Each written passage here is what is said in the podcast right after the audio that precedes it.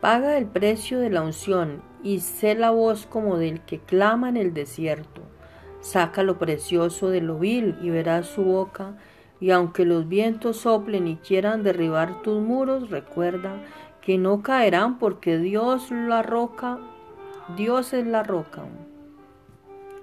El profeta es un muro fortificado donde de un lado del muro está delante de Dios, deteniendo juicio e intercediendo, viendo su gloria, y del otro lado está recibiendo los martillazos y los ataques de aquellos que resisten venir al Señor y dan rienda suelta a su desenfreno. Por lo tanto, ser profeta es doloroso, solitario y quebrantado, pero Dios lo llena todo en el alma, aun cuando huimos a una cueva y no queremos volver a hablar en su nombre.